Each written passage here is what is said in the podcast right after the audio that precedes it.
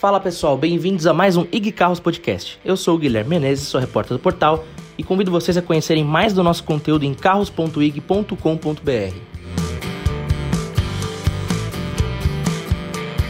Depois de uma longa paralisação, a Audi do Brasil retomou a produção de veículos no país em dezembro. Conforme apuramos com os executivos da marca, esse recesso foi importante para a adaptação da planta de São José dos Pinhais, no Paraná, para a produção dos modelos que prometem impulsionar o volume de vendas da marca. São eles os novos Q3 e Q3 Sportback. Ainda segundo a Audi, o processo também incluiu a reformulação do escritório em São Paulo para adequar o regime de trabalho para híbrido, com o rodízio interno dos funcionários, alternando entre trabalho à distância e trabalho presencial. Quando vamos nos aprofundar no lançamento da carroceria Sportback para o Q3, vemos uma série de novidades. Para esclarecermos melhor sobre o assunto, ouça a seguir a nossa entrevista durante o evento de lançamento do carro. A gente está aqui no nosso podcast de hoje com o Marcos Quaresma, que ele é gerente de marketing e produto da Audi do Brasil. A gente está no lançamento do novo Audi Q3 Sportback.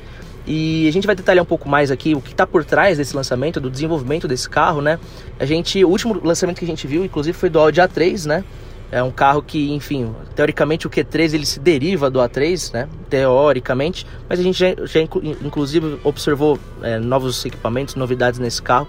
E eu queria começar perguntando assim, é o que, que vocês consideram desse carro um, um ponto forte? Porque, por exemplo, a gente nota como, como o Audi Q3 ele, ele traz ali alguns atributos, aí tudo bem, muito, muito a ver com os SUVs, né? A questão de fechamento automático da mala, ele tem o ACC, esse, esse tipo de, de equipamento é, é, que chega para essa categoria, é, vocês, vocês atribuem isso a, a, uma concorrência maior do segmento? É, qual é a aplicação que vocês veem desse carro diante dos, dos seus rivais?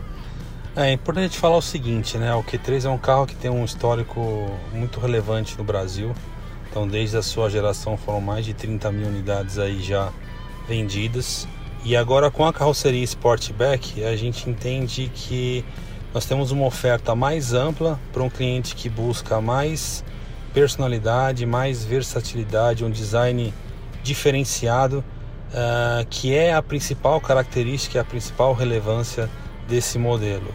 Quando a gente fala em termos de equipamento, é claro que a gente sempre está é, buscando equiparar ele com a SUV para que é, o carro tenha o, maior, o melhor custo-benefício dentro daquela oferta uh, que nós estamos fazendo para aquele modelo, mas o foco da carroceria Sportback realmente é ampliar essa versatilidade da, que o cliente tem na escolha de um carro. Quando você fala em equipamento também, uma outra coisa que, que me vem aqui à tona é a, porta-malas. Então, apesar dele ser um Sportback, uh, foram desenvolvidos alguns sistemas muito interessantes no banco traseiro corrediço onde você consegue permitir que ambas as carrocerias tenham o mesmo volume de porta-malas de 530 litros, que aliás é o maior porta-malas da categoria, uh, sem perder a elegância e, a, e o design diferenciado da carroceria Sportback. E aí em relação a... a gente está falando da, da variante SUV, né? É, como é que é a diferença que a Audi enxerga de público mesmo do, do cliente que vai procurar o Sportback em relação ao SUV? Vocês notam um perfil diferente ou o cara chega na hora e do nada pensa, não, gostei mais desse, vou pegar esse? Como é que vocês, você já, você já tem uma ideia assim de, de com o que vocês lidam na hora da venda desse carro, por exemplo? Então, o, a gente tem um insight que vem da Q5 Sportback, então a gente percebe que é um cliente que busca inovação, busca algo é, diferente sem abrir mão de todos os atributos é, de um carro familiar, que é um SUV. Então a gente entende que é uma, é uma busca é, que deve aumentar aí ao longo dos, dos próximos anos para aquele cliente que, é, que, quer, que não quer abrir mão de um SUV familiar, mas que faz questão de um carro com design diferenciado. E para vocês a questão de procura dos carros, vocês notam que a, a, reposição deles nas concessionárias na hora de, de atender a demanda aí tá, tá, sendo, é, tá sendo dentro da expectativa, porque realmente está faltando muitos dos, das matérias-primas na hora de produzir os carros, isso no mundo inteiro, né? Você tem enfrentado alguma dificuldade nesse sentido? É, o, o mercado automotivo de maneira geral ele, ele segue sofrendo aí algumas restrições com relação à cadeia produtiva. É algo que nós temos conseguido contornar de uma certa forma, mas é claro que isso pode, no primeiro momento, aí afetar um pouco mais é, a, a, o volume a ser entregue nas concessionárias. E eu estava até lembrando na apresentação que vocês comentaram que a, a suspensão ela sofreu algumas alterações para o modelo brasileiro, né? Isso no, aqui no Audi Q3. E eu queria saber, assim, com base nisso, tem outras mudanças do carro em relação ao, o, o modelo vendido no exterior? Ele, ele tem, vamos dizer, outras tropicalizações, se é que isso ainda é uma, uma, uma prática que se faz, né? Porque muito, muitas vezes hoje em dia a gente tem visto os carros do jeito que eles são feitos lá fora virem aqui sem muitas mudanças, né? Mas vocês podem comentar um pouco mais sobre isso também? Eu acho que é importante a gente separar os tópicos aqui, né? Quando você fala em qualidade do carro que é feito lá fora e qualidade do carro que é feito aqui, ele é absolutamente igual, o mesmo carro, com os mesmos componentes, com a mesma qualidade de matéria-prima. Então, com relação a isso, não existe dúvida de que um Audi feito no Brasil é um Audi igual a feito em qualquer lugar do mundo. Agora, quando você fala em tropicalização, aí há um cuidado que a marca tem com cada região onde esse carro é vendido.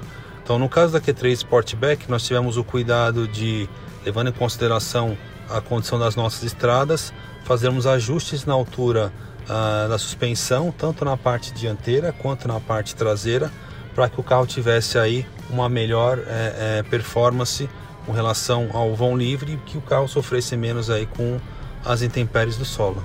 E as mudanças do carro são, são apenas na suspensão, não tem mais nada que também foi reajustado. Não sei se eventualmente até o carro para aceitar um, algum percentual de etanol no combustível, uma coisa assim. É, isso, isso faz parte do desenvolvimento da, da motorização, aliás, uma motorização 2.0 de 231 cavalos, 340 Nm de torque, então é um carro realmente diferente, muito forte, muito robusto. E claro que dentro da, da do ajuste que o carro recebe para o mercado brasileiro, essas variações de percentual de combustível, até para que o carro é, é, consiga atender os limites de, de homologação, tudo isso é feito, isso para todos os modelos que são comercializados no nosso mercado. A Audi acredita que uh, o futuro dos carros serão híbridos ou elétricos, que nem muita gente uh, tem comentado aí que né, realmente é uma tendência forte disso, e de fato é, né? Mas a Audi enxerga isso como é, sendo algo que vai realmente dominar no futuro. Como é que é isso para vocês? O futuro é elétrico, isso sem sombra de dúvida. É, e é natural que essa tecnologia ela ocorra de maneira. É,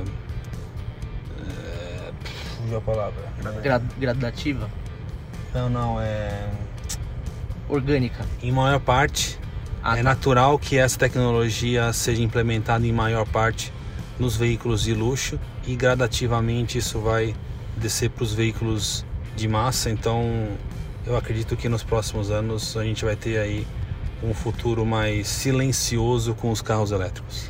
E, e, a gente nota como vocês enfatizam muito a preocupação com o meio ambiente. Teve até aquele, aquele projeto na, na Amazônia que vocês fizeram, né? Com a, com a entregando luz para os moradores da região ali. Mas aí, assim, tem muita polêmica por trás disso ainda. E aí é daí que vem minha próxima pergunta, né?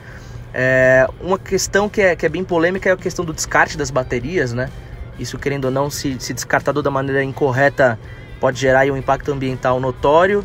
E o segundo é a questão dos danos causados por alguns dos meios de produção de, de, de geração de energia, que no Brasil a gente não tem muito, mas enfim, no mundo como um todo é, existe bastante, né? Até a questão de queima de carvão aí, de termoelétrica, né?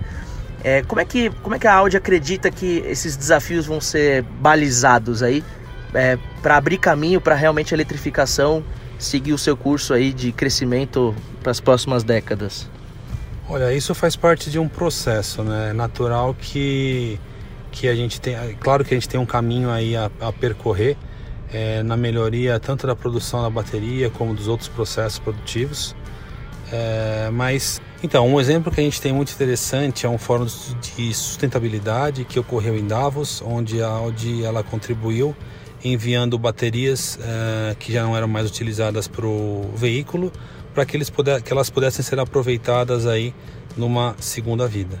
Ou é, outros projetos como pegar é, ao, ao fim do, do, do, ciclo de vida das baterias do e-tron, você desenvolver projetos para alimentar é, é, pequenas, pequenos bairros, pequenas residências, é, instalações que possam gerar algum tipo de energia de segunda vida que a gente chama. Então, assim, é um caminho a ser percorrido, mas eu tenho plena certeza de que, da mesma forma que a eletrificação ela acelera e ela traz esses passos relevantes, vão ser também na mesma velocidade, se não maior, desenvolvidos os processos para que esse descarte ocorra da melhor forma possível. É isso aí, pessoal. Então, até para não se delongar demais, a gente fica por aí no nosso podcast de hoje. Aí vocês também vão conferir mais detalhes das impressões, da, das novidades em si, né, na, na, na, matéria de avaliação que a gente vai fazer. E, mas aí, no mais, continue aí com a gente. Fortíssimo abraço, galera!